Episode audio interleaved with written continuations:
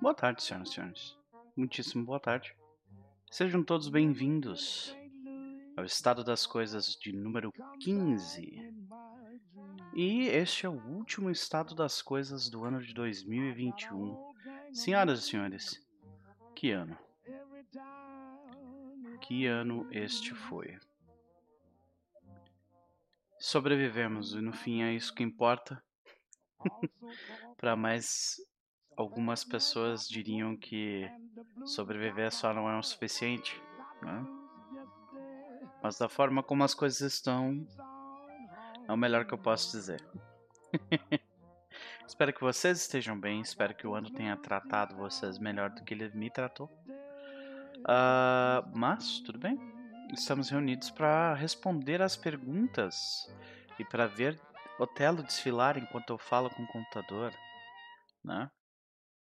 As perguntas dos queridos, dos maravilhosos, magnânimos membros uh, da comunidade. E eu, eu, devo dizer, no entanto, que esse estado das coisas número 15 tem algumas, tem algumas figuras aí que normalmente não aparecem, mas que acompanham o que a gente faz e, e eu fico muito grato deles terem mandado perguntas. Então, muitíssimo obrigado. Vamos começar por Brainer, é claro. Olá, Brainer. O estado das coisas se tem se tornado uma grande conversa entre nós, né? É, de forma geral, a gente a gente vem conversando desde, desde quando eu comecei a, a, pegar, a pegar perguntas da galera do Twitter e eu te agradeço sempre porque tu sempre traz uns papos muito legais. Então vamos começar com o Brainer e ele fala sobre o seguinte tem rumores circulando que a WotC, né, que é a Wizards of the Coast, responsável pelo D&D Quinta Edição e Magic e outras coisas, né, pretende lançar um VTT, um Virtual Tabletop, né, como o Roll20 ou como o Foundry, né, próprio em 2024 junto com a nova versão do D&D Quinta Edição.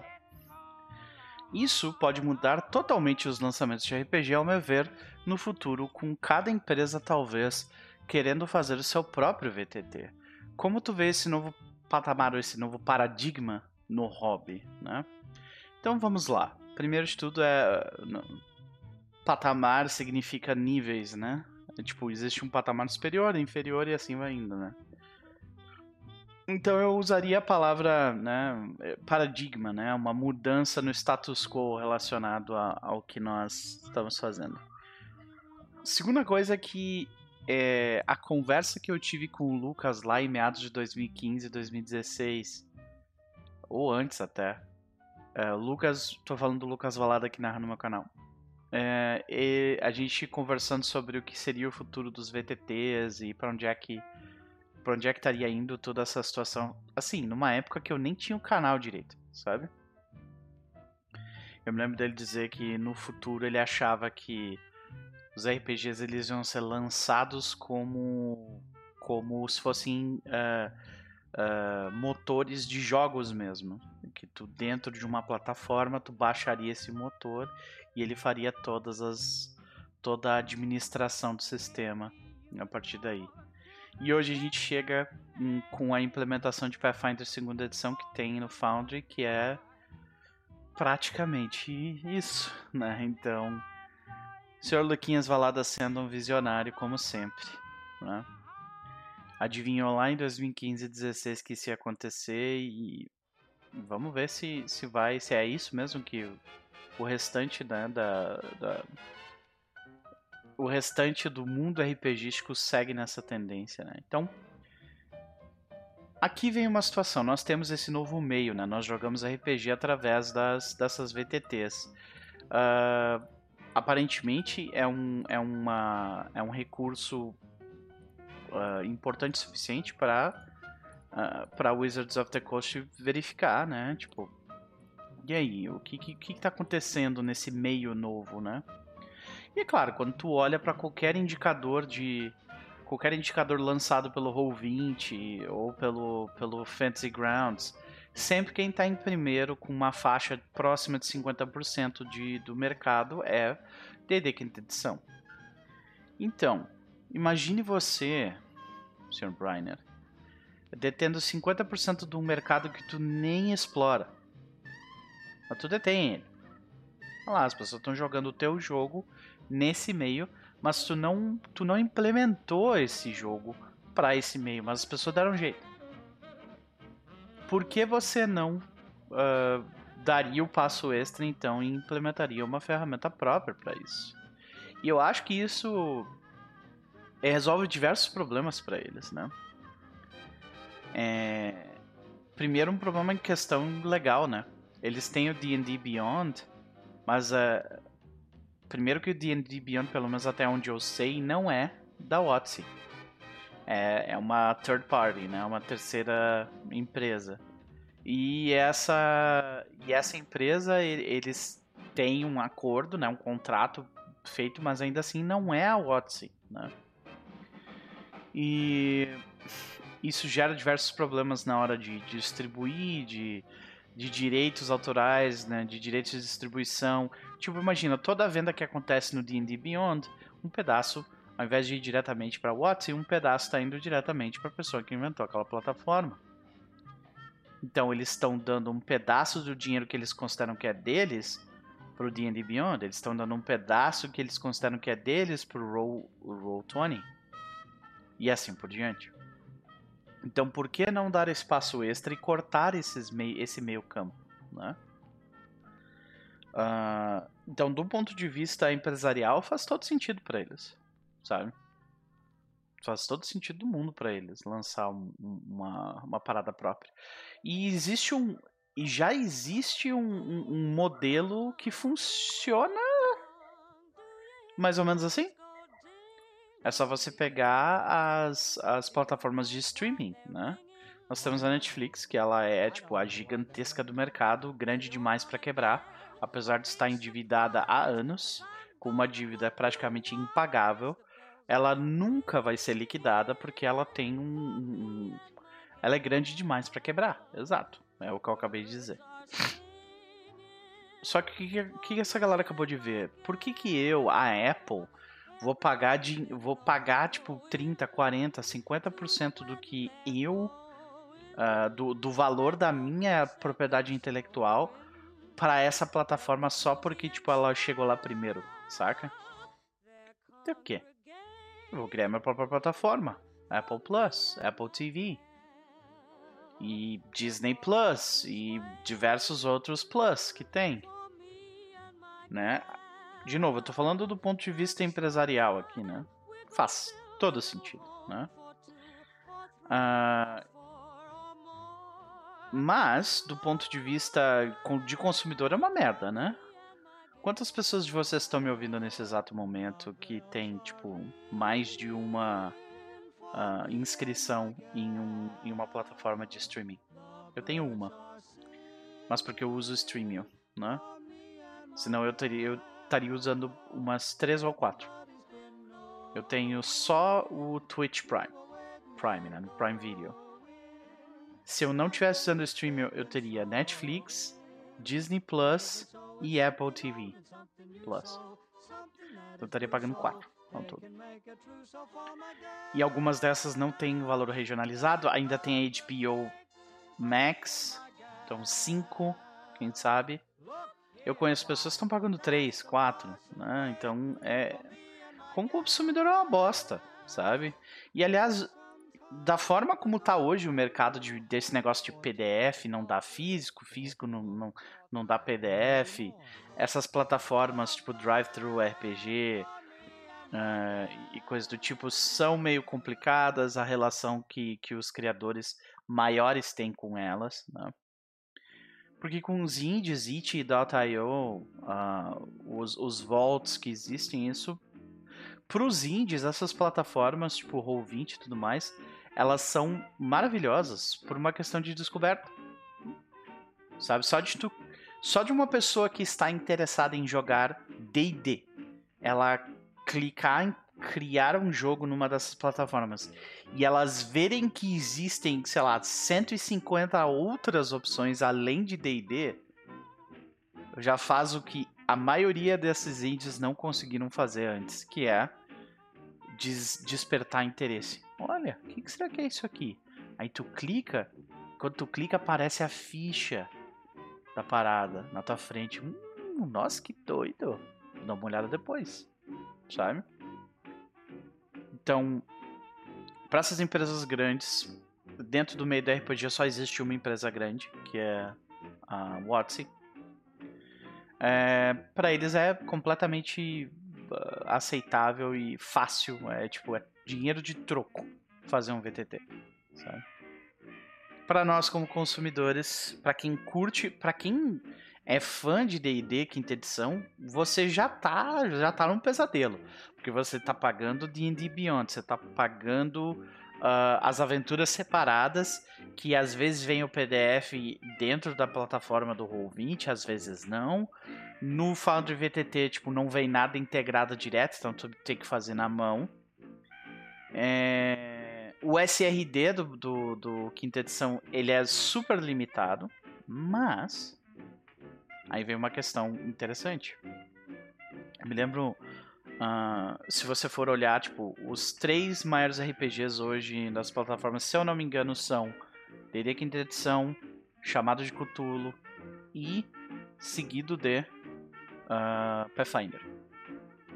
Se eu não me engano é isso, primeira edição.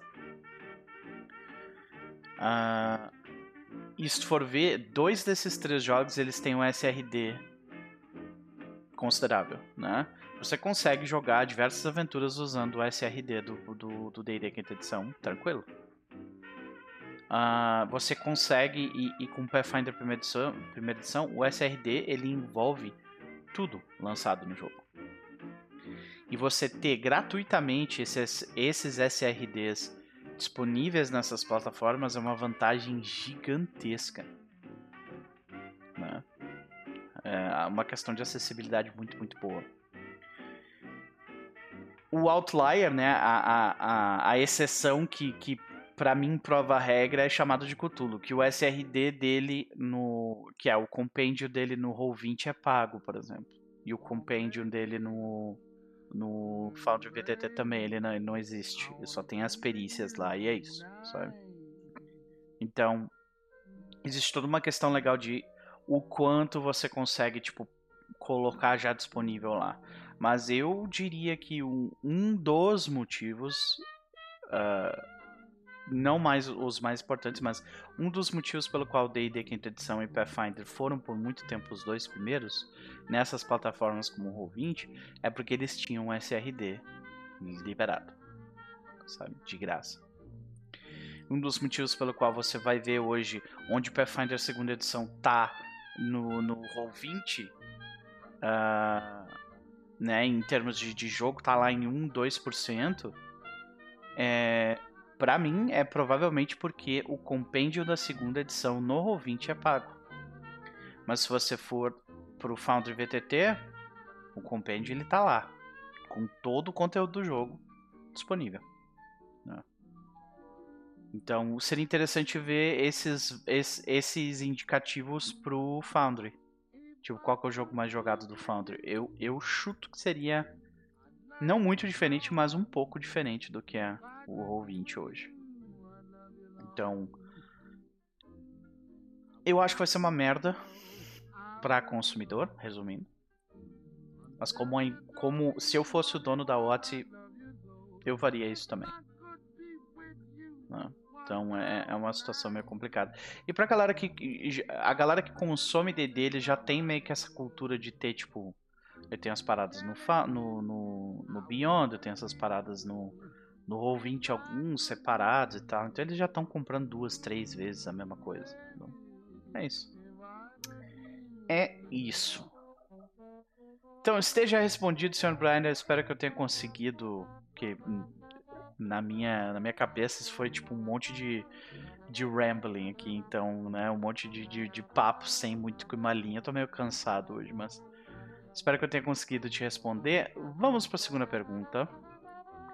Vamos para a pergunta de Mônica de Faria, querida apoiadora do canal há muito tempo, professora de game design, então ela pela Universidade de Pelotas aqui no Rio Grande do Sul então é, é um prazer e uma honra receber uma pergunta dela. E ela me traz uma pergunta bem interessante que esteve na minha cabeça pelas últimas semanas, né?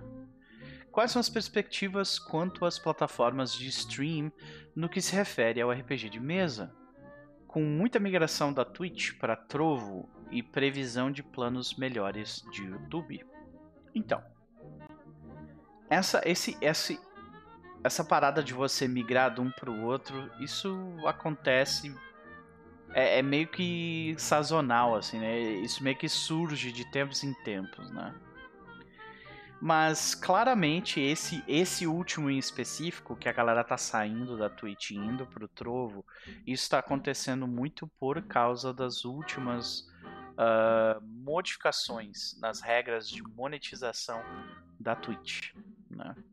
E não é só criador pequeno que está reclamando delas, que, que tá protestando contra elas, que está batendo o pé contra elas.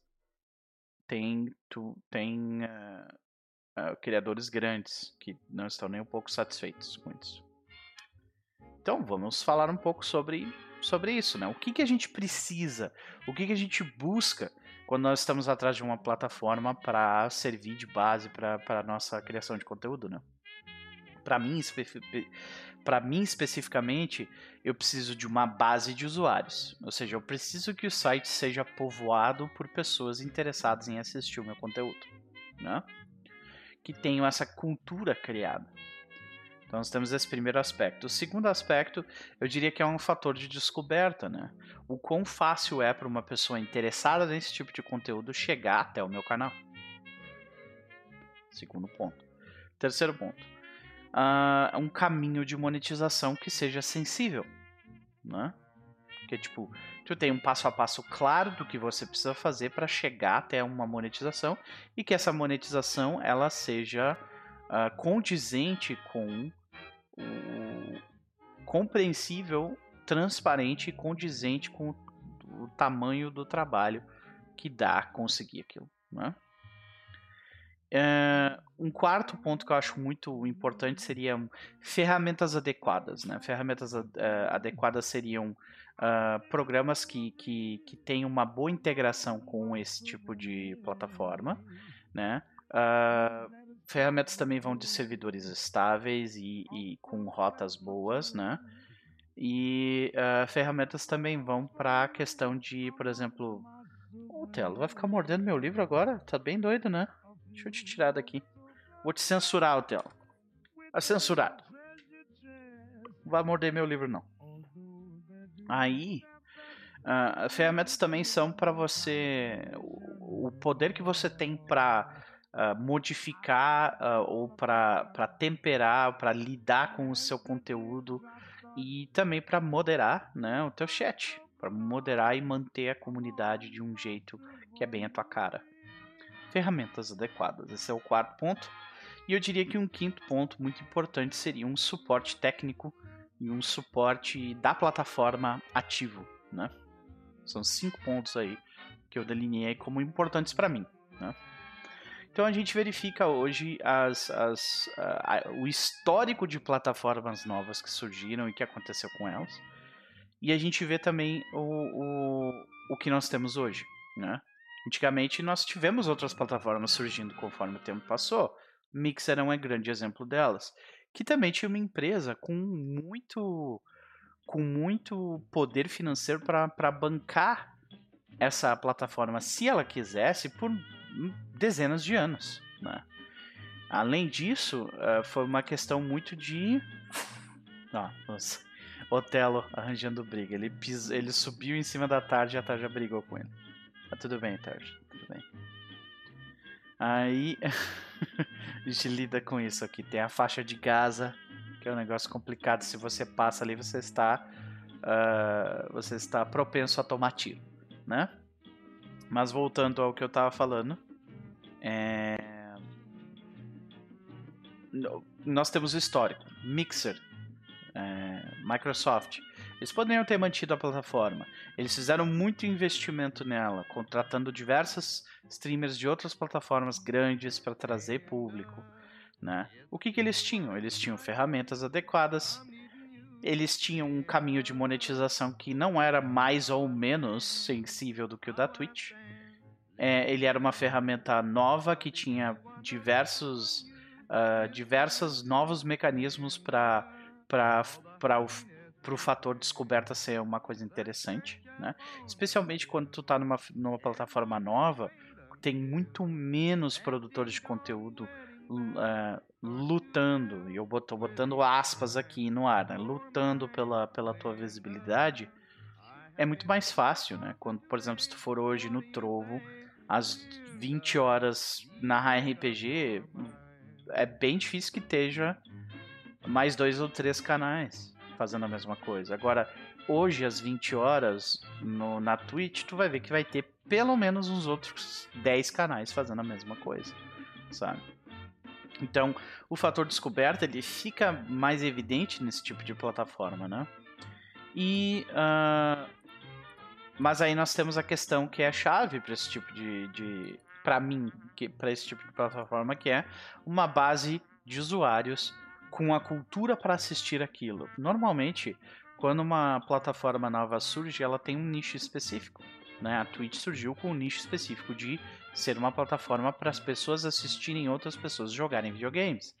Né? Enquanto o YouTube ele era, uh, era mais para vlogs e coisas mais variadas, a Twitch ficou com o nicho de games e cresceu com esse nicho de games, posteriormente abrindo para outras coisas, né? Aí quando eu me viro, eu, eu me virei pro Mixer, eles atacaram justamente o mesmo nicho de da Twitch, que era o de games. Né?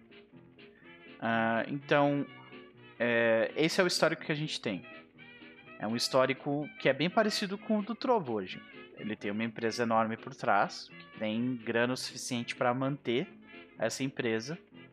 Eles provavelmente estão atrás de contratar pessoas grandes para trazer aquela massa de público para tentar criar uma cultura, né? Uma necessidade de pessoas, tipo, ah, eu vou assistir RPG, então eu vou pro Trovo. Isso é cultura, uma cultura que tu cria com uma base de usuários. Né? E isso não existe no momento. Então, uh, é uma coisa complicada, porque ela tem muitas das mesmas características que, que a Mixer teve. Talvez ela até tenha ferramentas mais adequadas, talvez ela até tenha um caminho de monetização muito mais sensível. Eu não sei. Eu não fui atrás de, de me informar sobre o Trovo ainda. Né? Eu conversei com o Eustáquio, inclusive, um pouco sobre o porquê que ele resolveu começar a produzir conteúdo lá, mas a gente não falou sobre nada muito técnico a respeito disso, né? Então, de novo, dentro dos cinco aspectos que eu defini anteriormente, base de usuários, fator descoberta, caminho de monetização, ferramentas adequadas e suporte técnico, eu acho que Trovo pode muito bem ter as quatro últimas. Fator descoberto, caminho descoberta, o caminho de monetização, uma, ferramentas adequadas e o suporte técnico ativo. Mas se ela não tem a base de usuários grande com uma cultura criada, fica complicado. Fica muito complicado de, de dar o passo, sabe? Eu tenho certeza que os criadores de conteúdo da, da plataforma, que já foram plataforma. Meu Deus, hoje eu tô. Que já foram para a plataforma, né? é, vamos poder dizer com certeza que os números deles não estão necessariamente iguais ao que eles eram quando eles estavam em outro lugar. Né? Mas aí nós temos uma outra questão, né, Mônica, que é a questão de, pô, eu estou começando do zero agora. E não é o nosso caso, né? Eu estou começando do zero aqui, eu tô vou quero quero começar um canal para narrar RPG. Eu acho que eu tenho uma voz única e diferente de todas as outras que estão fazendo isso. E eu quero fazer o meu canal de D&D com cinco macho com, com barba. Ótimo. Então, uh, eu diria que vale mais a pena realmente para você, porque você não tem nada para perder, você testar essas plataformas diferentes. Né? Mas, uh, para esses grupos de pessoas que já têm uma plataforma conquistada com um valor considerável, com uma monetização, uma monetização que até pouco tempo atrás eles dependiam até dela, fica complicado de você simplesmente abandonar uma plataforma para ir para outra. Né? Especialmente quando o futuro dela é tão incerto e historicamente falando, infelizmente, mesmo tendo uma grande empresa por trás, a gente já tem um caso onde isso não deu certo e não fez diferença. Mas eu estive pensando recentemente em, em como já tentei fazer no passado, de transicionar para o YouTube. E o meu motivo de fazer isso, é, eu não decidi, o meu motivo de pensar sobre isso, na verdade, é porque uh, o meu quarto ponto, né, que é o meu terceiro ponto, que é o caminho de monetização sensível, ele não existe mais na Twitch. Né? Desde que houve a, a mudança na forma como. no, no valor do sub. E desde que, que houve essa mudança para localização do valor do sub brasileiro, é, diversas coisas surgiram que foram bem problemáticas, né? A gente teve a, a gente teve a nossa renda reduzida em tipo 50% ou mais. E quando a maioria de nós, ou alguns de nós estavam imaginando que a gente teria tipo uma explosão de mais pessoas contribuindo, para mim isso não foi verdade. Eu continuo tendo as minhas 16 a 20 e poucas pessoas se inscrevendo. É, isso não mudou nem um pouco, mas o que mudou, claro, foi que ao invés de eu arrecadar o que seria mais ou menos uns 35 ou 40 dólares por mês, que era o que eu conseguia, uh, eu agora eu, tava, eu tô arrecadando um valor drasticamente mais baixo de 4, um pouco menos de 4 reais por uh, sub. Por fazer exatamente a mesma coisa que eu estava fazendo antes. E aí tem essa questão de, de do programa de tentar, né, da, da, da Twitch de manter a, a transição, né? Que é manter a, a transição do, do dólar, ao invés de você receber em real, você recebe em dólar. Mas para isso eles implementaram um sistema de horas. E, e para a maioria das pessoas que tem, produz conteúdo da forma como a gente produz, esse sistema de horas ele simplesmente é, é inviável. Ele, ele começa exigindo talvez horas que são alcançáveis, mas ele vai aumentando conforme o tempo passa até chegar num ponto que é um trabalho. Tu tá ali 6, 7 horas por dia, uh, sem né? Às vezes sem sábado ou sem domingo para conseguir bater meta. Isso eu não estou falando da boca para fora. Eu vi diversos dos meus amigos fazendo isso para conseguir manter esse valor. O que é triste, né?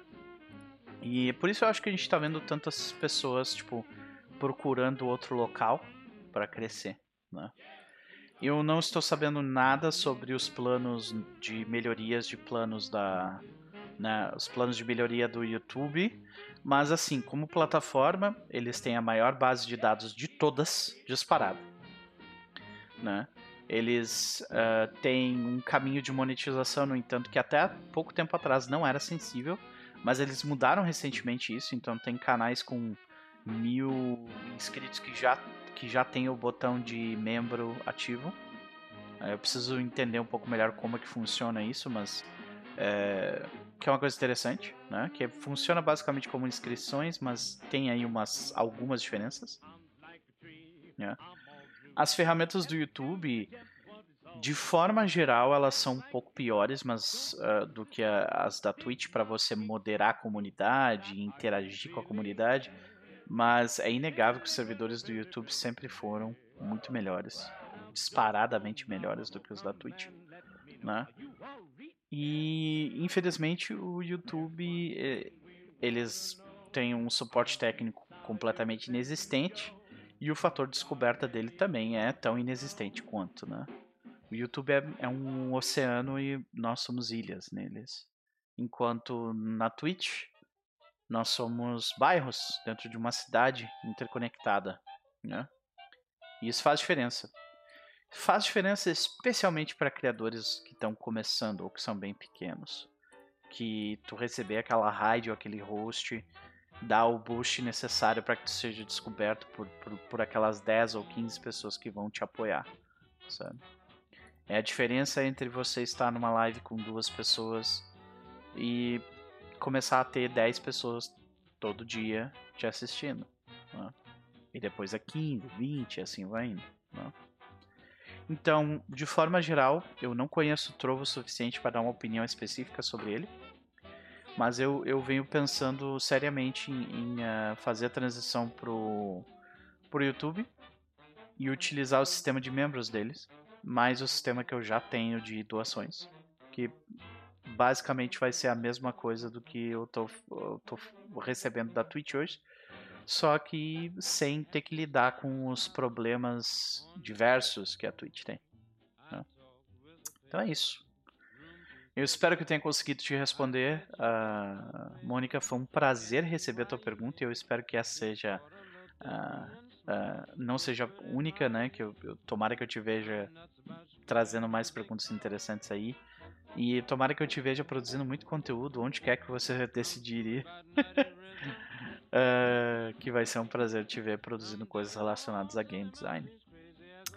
Vamos para a próxima pergunta, porque a gente já bateu 30 minutos. Vamos para a pergunta do nosso querido Caio Ramos. O Kill, lá no Twitter, perguntou o seguinte: Queria ouvir a tua, tua experiência como professora, se não for muito pessoal. É, vejo vários paralelos que tangenciam o nosso hobby e dinâmica de sala de aula. Eu queria ter o ponto de vista. Já vou me adiantar e desejar um bom fim de ano. Estou na expectativa pelo teu conteúdo em 2022. Então, primeiro, muitíssimo obrigado pela, pela mensagem. É, eu escrevi aqui uma resposta, então em alguns momentos tu vai ver que eu vou estar olhando para baixo, porque eu estou dando uma lida aqui. Uh, porque eu realmente quis parar para pensar e durante e escrever o que eu ia falar e, e, e, durante esse processo eu cheguei num, num ponto ali onde eu, eu ainda não tenho resposta muito sobre, sabe? Mas aqui vão as minhas considerações. É, como professor, é, a gente é ensinado a falar de um jeito que seja es, é, essencialmente acessível, né? A gente aprende a, a, a projetar a voz para que aquela galera que fica no fundo ela consiga te entender. Né? Você utiliza de linguagem corporal para manter as pessoas uh, atentas ao que tu está falando, né? E, uh, e para que elas também, de novo, para facilitar a compreensão delas. Em muitas situações, como professor de língua inglesa, que é o professor que eu, que eu sou ou fui, né? Existe toda uma gama de atividades que são de roleplay, inclusive, onde nós temos que fingir que nós somos outras pessoas com caras e bocas para que as outras pessoas que estão na sala se sintam encorajadas a fazer o mesmo e comprar a ideia da atividade. Tudo isso que eu acabei de falar vai te ajudar como jogador de RPG. Né? Então, eu falei de três aspectos bem básicos né, sobre isso que é você falar de um jeito acessível, compreensível, linguagem corporal, projetar sua voz, né? E uh, fazer caras e bocas, né? Tudo isso te ajuda. Mas nós temos um, um, uma outra camada para isso, que eu diria que é como narrador. Como narrador, existe uma sobreposição de habilidades que é maior, eu diria, do que como jogador o domínio do inglês, por exemplo, ele, ele eliminou uma enorme barreira que eu tinha para ter acesso a uma quantidade de jogos que até hoje nunca tiveram uma versão aqui. Né? Por exemplo, ao apresentar um sistema novo, a gente consegue estruturar o aprendizado desse sistema novo utilizando uma parte da metodologia que nós usamos em aula. Ao descrever cenas ou passar um infodump, a gente pode identificar problemas e mudar a frequência ou a densidade dessa descrição ou desse infodump uh, para que elas sejam mais fáceis de absorver. Algumas literaturas elas usam o professor como um, um, elas dizem que o professor é um facilitador do aprendizado. E eu diria que existem momentos que, como narrador, eu sou um facilitador do jogo. Mas também existem diferenças, né? Como narrador, eu, eu também sou um jogador de jogo. eu também gosto de me surpreender com o que vai acontecer. Então, agora é aquela hora que você vai virar para mim e dizer: Mas, Noper, um professor também aprende no processo de facilitar o aprendizado. E sim, existe um paralelo aí. Mas eu ainda sinto que, que tem uma diferença, sabe? É uma diferença que eu ainda não consigo expressar em palavras. Então eu vou, acho que eu vou precisar de mais um tempo para pensar no assunto para ver se eu chego onde eu quero chegar para conseguir explicar isso melhor. Então, de forma geral, Caio, eu diria que sim, existem muitas ah, habilidades né, que se sobrepõem, que a gente consegue utilizar um no outro. Né?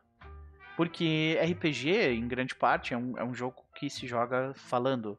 E um, e um como professor de línguas, uh, muito do. Eu acho que, como qualquer tipo de professor, uh, o meio ao qual a gente mais utiliza para facilitar o aprendizado é a fala, é o nosso corpo.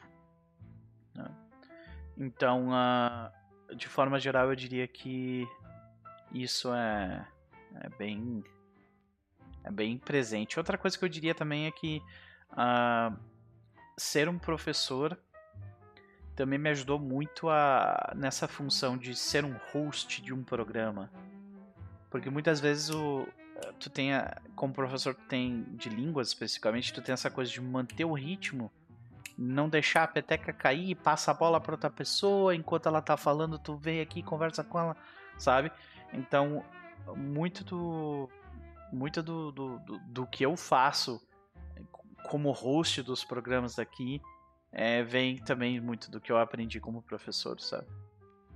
Inclusive, os meus alunos, eu sempre pergunto para eles antes da gente começar a aula como eles estão, o que, que eles andam fazendo, e se eles viram, leram ou ouviram alguma coisa que eles gostariam de recomendar. Eu sempre fazia isso em todas as aulas. E eu, porque eu, eu gosto de saber, através disso eu, eu consigo criar pontes onde a gente tem coisas em comum e, e quando a gente tem, quando a gente encontra similaridades no outro, a gente encontra um caminho para conseguir chegar mais perto deles. Né? A mesma coisa é um, é um excelente icebreaker para aula, mas também é um excelente icebreaker e um, um ritual para se começar uma sessão.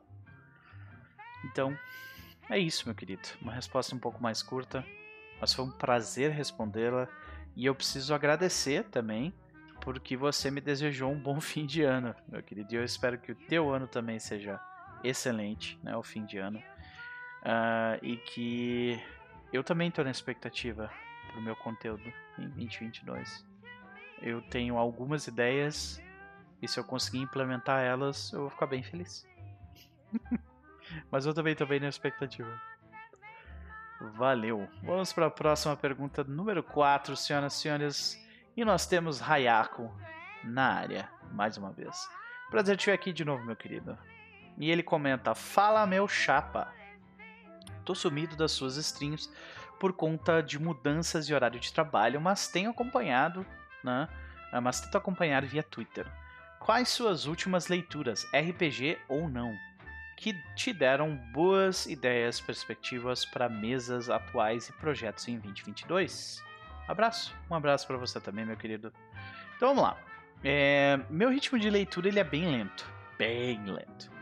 E eu tenho até vergonha disso, mas né, eu já admito de, de antemão que eu, eu tive o meu despertar para esse mundo da leitura muito mais tarde do que eu deveria ter feito na minha vida, né? E então eu, eu, eu tenho dificuldade de ler rápido, eu não consigo, eu preciso lentamente absorver as coisas, às vezes eu fico parando para pensar sobre isso, aí eu tenho que ler de novo. Então eu sou super devagar e uh, o meu hábito de leitura ele foi completamente avassalado pelo meu trabalho, que eu tô, eu tô trabalhando de novo, né, mais recentemente. Comecei a trabalhar não como professor, eu estou fazendo traduções. Né?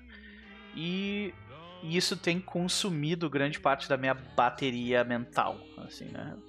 Talvez com o passar do tempo eu me acostume e daí eu consiga voltar a ler, mas no momento vai tá bem difícil, né? Porém, com sorte, agora nas, nas, nas minhas férias eu vou conseguir ler um pouco mais E eu separei aqui uh, alguns dos livros que eu.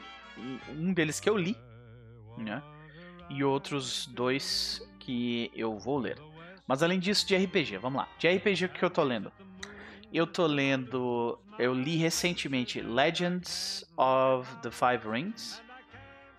Fiquei bem interessado. Eu, eu sempre gostei de, de, de Japão feudal, aquele drama. A gente já teve jogo aqui no canal que, né? Drama histórico samurai é uma parada que eu sempre curti. E eu tava querendo revisitar isso, então eu comecei a ler Legend of the Five Rings para ver se o jogo faz o que eu quero. Eu tenho uma ideia na minha cabeça. E eu não achei um sistema ainda que, tipo, uh, isso aqui, sabe? Eu quero fazer um jogo no Japão feudal de caçadores de fantasmas. É um grupo de pessoas que caçam fantasmas e o sobrenatural. Uh, mais especificamente fantasmas. No Japão feudal. Numa era, provavelmente depois da Heian. Sabe? Provavelmente na era Kamakura. Seria interessante. Então, é, eu ainda não achei um sistema que faz isso pra mim, então eu tô lendo Legend of the Five Rings, que promete bastante. Eu achei interessante ali o como que os dados funcionam, mas eu tô muito cedo ainda na leitura para dizer qualquer coisa. Eu li um outro RPG chamado Brinkwood. Brink com K no, né, no fim. Wood, tudo junto, né? E é um, é um hack de. É um, é um Forged in the Dark, né? É um hack de Blades in the Dark de um jogo onde.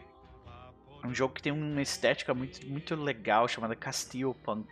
Né, que é uma ideia meio Castlevania um pouco mais tecnológica, saca? Uh, onde vampiros dominam o mundo que vocês conhecem e vocês são servos de uh, ou trabalham para vampiros, né? Mas vocês não são vampiros. Vocês são oprimidos por isso, né? Por, esses, por esse sistema vampírico. Em, em feudos. E chega num determinado momento onde a vida de vocês é colocada em oposição a esse status quo. E para fugir com a vida de vocês, vocês vão até a floresta de Brinkwood. E vocês fazem acordos escusos com fadas que lhes dão máscaras. E com essas máscaras, vocês adquirem poderes para lutar contra essa coisa vampírica doida. Então é um, é um, jogo muito bem escrito, bem interessante.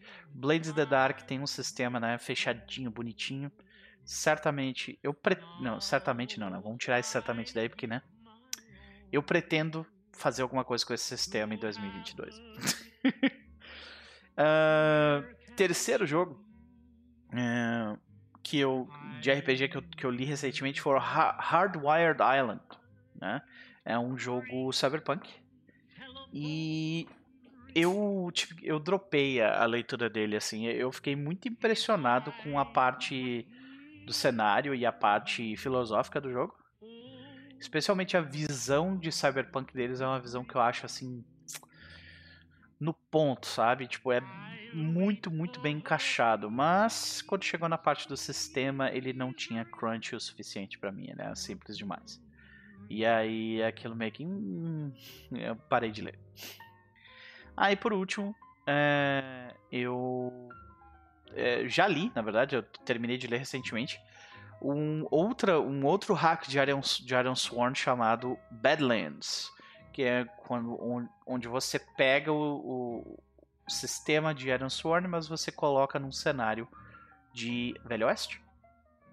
Que, de novo, eu não vou dizer com certeza, mas eu pretendo fazer alguma coisa com isso, com esse hack, no ano que vem. Né?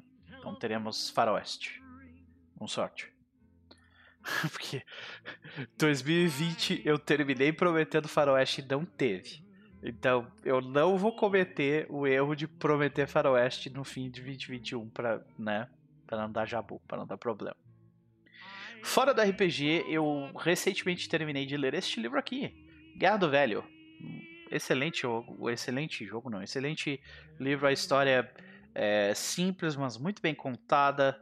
Eu adorei o livro, leitura super fácil, é, assim foi gostoso de ler.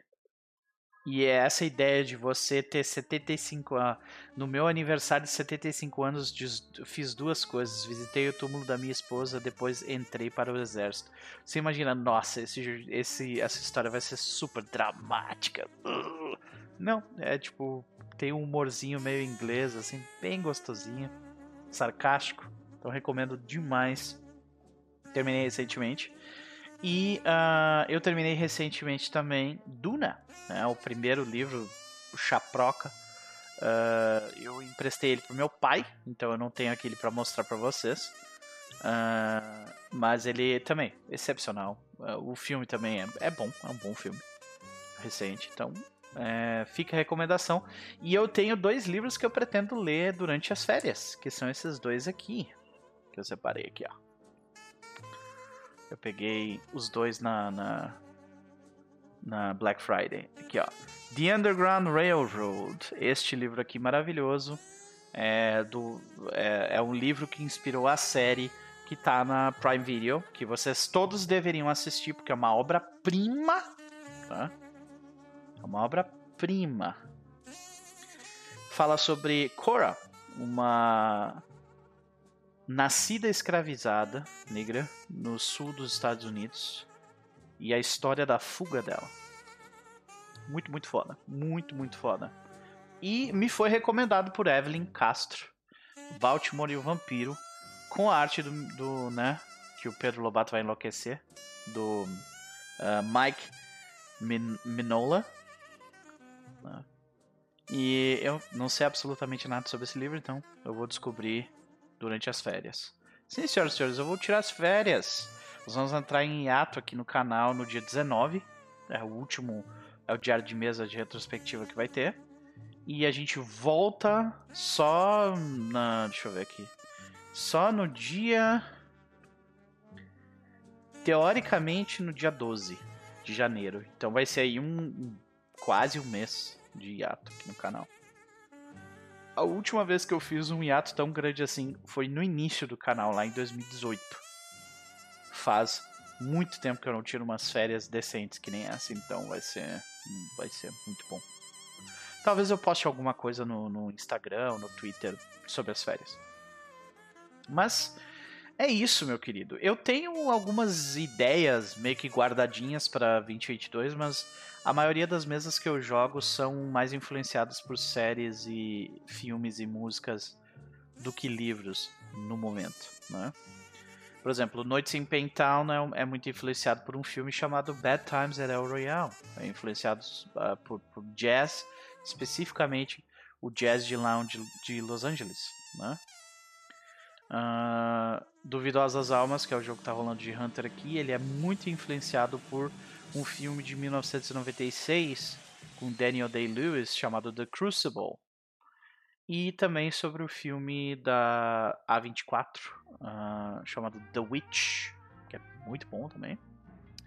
E sobre essa música, eu não sei se chama gregoriana da época, mas essa música, né, de 1600, 1700 que é, eu acho muito legal.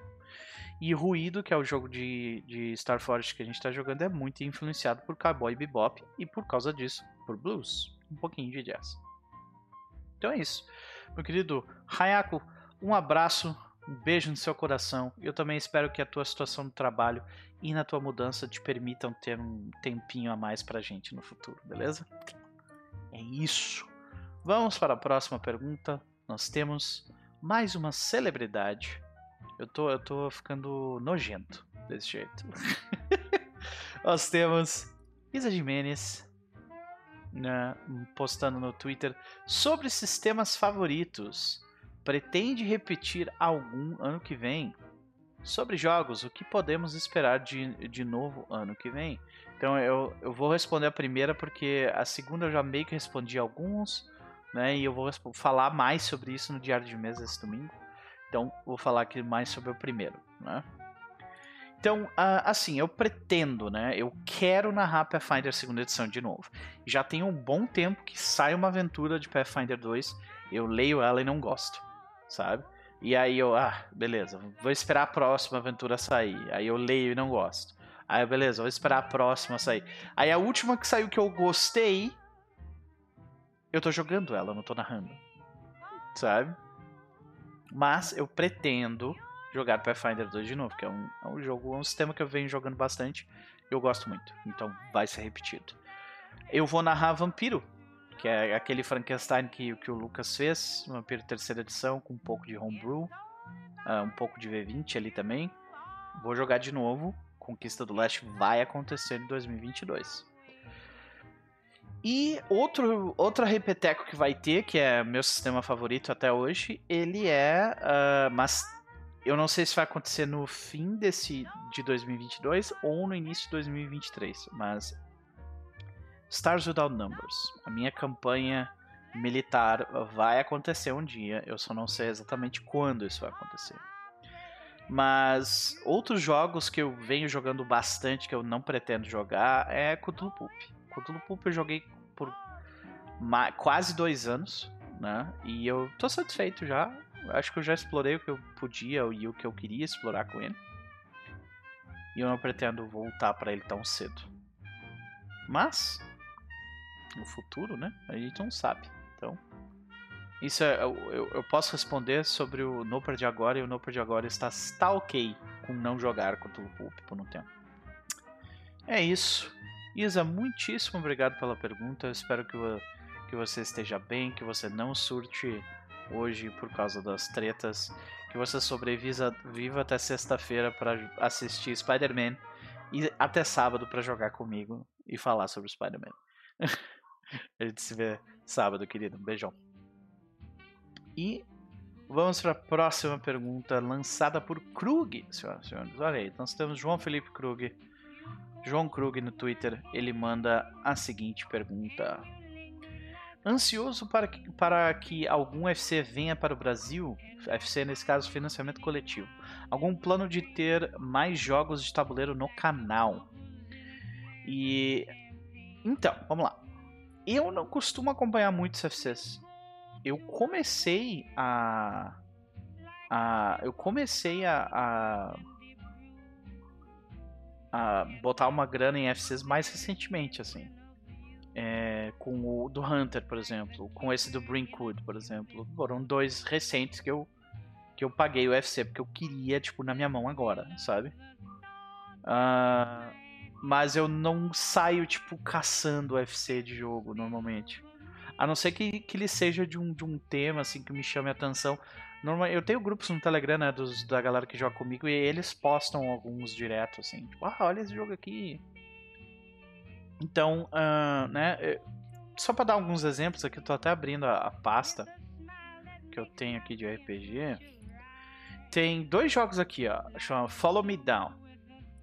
É um FC que, que a, a Evelyn me mandou, tipo, olha esse jogo aqui, nossa. Eu peguei Quick Start por causa disso. E The Good Society.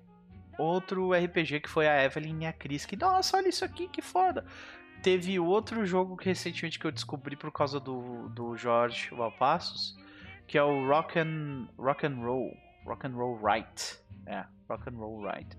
De uma empresa brasileira, que é sobre você ter uma banda e sair pela estrada tocando. Bem legal, por.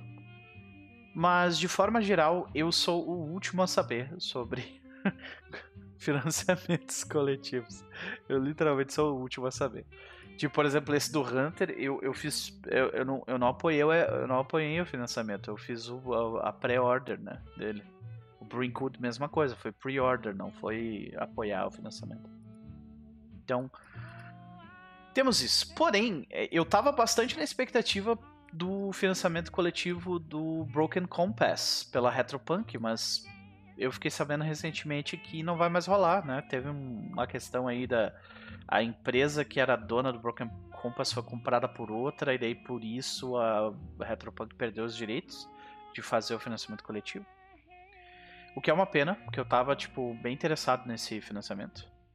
Uh, eu gostaria muito de ver financiamentos coletivos no Brasil de jogos como Iron Sworn, Starforge num combo monstruoso. Que eu, sério, se sair um UFC de Iron Sworn, Starforge, eu vou à falência, porque eu vou pagar tipo o valor mais alto, sabe, de todos. E eu gostaria de ver um, um financiamento coletivo de Pendragon sexta edição. Eu gostaria de ver financiamentos coletivos para jogos da, da série de Warhammer 40k. Que não tem, tem um monte de jogo que saiu na gringa recentemente. Nada disso veio para cá, sabe? É, tem, tem um sistema, inclusive, que recebeu. Teve aventura recentemente que recebeu o prêmio, que é o sistema chamado Wrath and Glory. Tem aventura né, de Warhammer que tem aventura chamada The Graveyard Shift, que recebeu prêmio no, no Ennis, sabe? E, tipo, eu não sei se alguém detém o direito de estar sentado em cima ou, ou se. Sabe? Ou se. Uh, ou se ninguém teve interesse em trazer isso pra cá, mas, cara, é uma, é uma propriedade intelectual grande, sabe? Eu não sei, eu achei estranho isso. E o jogo de Blade Runner que vai vir da, da, da, daquela empresa de Tales from the Loop lá, que eu sempre esqueço o nome essa galera, esse jogo de Blade Runner aí, tá, eu gostaria de muito que viesse pro Brasil. É, mas de forma geral, uh, esses livros maiores, assim, tipo Pathfinder 2, Chamado de Cthulhu, Alien, isso tudo está sendo trazido pela New Order. Eles estão trazendo, cara, muita coisa desses livros. Tem muito complemento e aventura e coisa para Chamado de Cthulhu e expansão. Tem a quantidade de livros de Pathfinder 2 uh, é absurda e vai aumentar ainda mais. Né? E eu perdi o financiamento coletivo do Alien. Eu me arrependo muito por isso, porque eu queria ter pago. Não sei porque que na época eu não participei, acho que eu tava pobre. Mas é isso. Então fica aí a minha, os meus dois centavos sobre financiamentos coletivos que eu gostaria de ver. Iron Sworn Starforged, Pendragon, sexta edição, Warhammer 40k, e esse jogo de Blade Runner. Então é isso. Vamos para a última pergunta trazida por mais uma celebridade RPGística. Se é que isso existe, né? Nosso querido Eustáquio. O Eustáquio. Né? Nosso querido Eustáquio fala, é, diz: Fala, querido, metaverso e RPG de mesa. Acha que pode surgir algo do tipo mais pra frente? E eu tive que pesquisar sobre esse termo, Eustáquio, sendo completamente honesto aqui, porque eu tinha ouvido o Capo falar sobre metaverso. E eu entendi meio que no contexto da conversa que ele estava falando sobre a realidade virtual, né? E, mas eu fui pesquisar o que, que é esse termo e agora eu compreendi um pouco melhor. Então, para quem mais estiver escutando que também não sabia, assim como eu, metaverso é, é, é esse é, é, é meio que um termo guarda-chuva para conteúdo criado para e né, conteúdo e aparatos né, tecnológicos criados para realidades virtuais que você coloca tipo um óculos na tua cabeça tu, entra dentro daquele mundo, saca? Então é Oculus Rift, é, é o Vive, é uh, Steam Link, tem um monte de, de, de, opções diferentes hoje em dia, eu nem sei qual, qual é o melhor. Então, uh, eu não entendo absolutamente nada, como vocês podem ver, sobre o metaverso. Mas eu entendo um pouco. Eu entendo o suficiente para dar minha opinião de merda. Então lá vamos nós. o destaque é o seguinte. É... Eu nunca tive experiência de usar um desses, uh, desses aparatos. Eu já vi vídeos da galera usando e tal, e parece uma experiência assim transformadora, né? E eu acho que essa que é a, a chave da parada. É você ter uma experiência transformadora. E esse, e esse meio metaverso, ele é um meio novo, né? Uma forma nova de, de, de se interagir com algo. Qual que é a mensagem que a gente consegue passar que a gente não conseguia passar antes através desse meio novo, né? Eu consigo muito imaginar um ambiente tipo Tabletop Simulator, sabe? Em que tem as salas temáticas, né? Mas Imagina isso aplicado para um jogo de RPG de investigação de terror cutulesco, por exemplo. Pega uma aventura clássica de chamada de Cthulhu, The Haunting, onde você tem uma, uma sessão onde você e o seu grupo exploram a mansão de Mr. Corbett, né? Uh, que é uma mansão abandonada. O ambiente todo explorável, a galera, os jogadores interagindo com cada sala, os handouts e os encontros daquela daquela aquela grande mansão. Para mim, essa imagem que eu acabei de ter na cabeça é um, é um grande sonho, né? E eu digo isso como um grande sonho porque tem um motivo, eu vou chegar lá. Mas com os VTTs ficando cada vez mais complexos e mais completos, tá ficando cada vez mais interessante fazer esse tipo de tentar tentar trazer esse tipo de experiência, né, para mesa. Mas se não é acessível, fácil de fazer, fácil de usar e barato, ele vai continuar vivendo no mundo do nicho, do nicho, do nicho, do nicho, do nicho. No fim é, é, é um pouco disso, sabe? Hoje, por exemplo, ter uma pessoa com um computador capaz de estar em uma chamada de vídeo enquanto tá rodando um, um, uma mesa virtual no fundo, sem problemas de performance, é pedir simplesmente demais para a realidade brasileira. E eu imagino Uh, eu imagino que quanto tempo vai demorar, eu imagino quanto tempo vai demorar até essa tecnologia que a gente está falando aqui do metaverso e tal se tornar o local comum. O local comum seria tipo, não, beleza, vamos ali no Discord, liga, a câmera tá funcionando. Tipo, o áudio é meio cagado, o vídeo é meio borrado, mas funciona, saca? Ah, eu conectei aqui no celular, mas foi.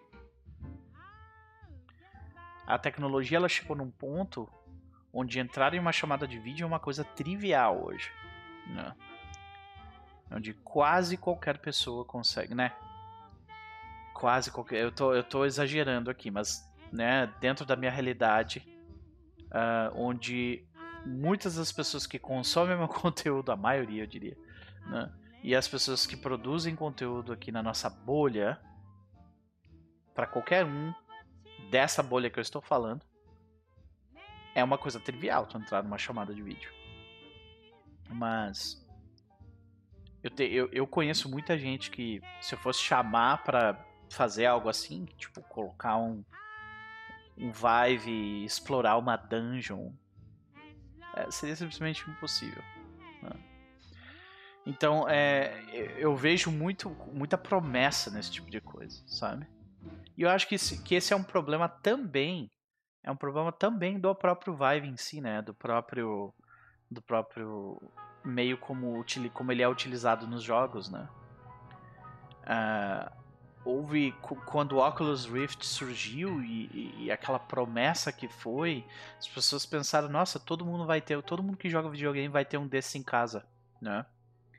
Essa era a promessa, né? Era a ideia, mas a realidade não é essa. A realidade é que a maioria das pessoas, mesmo os gringos, não tem um, negócio desse em casa, porque exige um, uma, um certo hardware, exige um certo espaço na casa para que a pessoa consiga se locomover para fazer esse tipo de coisa. E não é simples. Né? É inconveniente. Isso sem falar das questões de tipo motion sickness, né, que a pessoa fica meio, meio se sentindo mal depois de um determinado tempo. Uh, o headset em si não ser uma experiência também super agradável de você poder ficar horas e horas e horas lá, sabe? Melhorou bastante já, mas a minha pergunta permanece, Ostak. Quanto tempo será que vai demorar para esse tipo de tecnologia virar lugar, local comum, como é para nós hoje entrar em uma chamada de vídeo? Eu acho que vai demorar muito tempo. Muito tempo. Mas o sonho permanece. Eu adoraria explorar a casa do Sr. Corbett com um vibe na cabeça. Então é isso, senhoras e senhores. Este foi o Estado das Coisas número 15. Foi um prazer dividir esta tarde, uh, tarde nebulosa aqui em Estrela. E esta é a última vez que vocês vão me ver neste, uh, neste desta forma no Estado das Coisas. É, então eu espero que se vocês, se eu não vejo vocês nos jogos que ainda estão rolando até o dia 19, uh, se, você, se eu não ver vocês lá, que vocês tenham um excelente ano novo, Natal ou outras uh, ou outras celebrações. Foi um prazer dividir esse ano com vocês. E se vocês quiserem saber mais das minhas reflexões e perspectivas e ideias, neste domingo, às 20 horas de Brasília, nós teremos o Diário de Mesa de Retrospectiva de 2021. Então, eu recomendo que vocês assistam lá para ter mais ainda da minha perspectiva. Então é isso. Um abraço no coração, um beijo no coração de vocês. Até mais.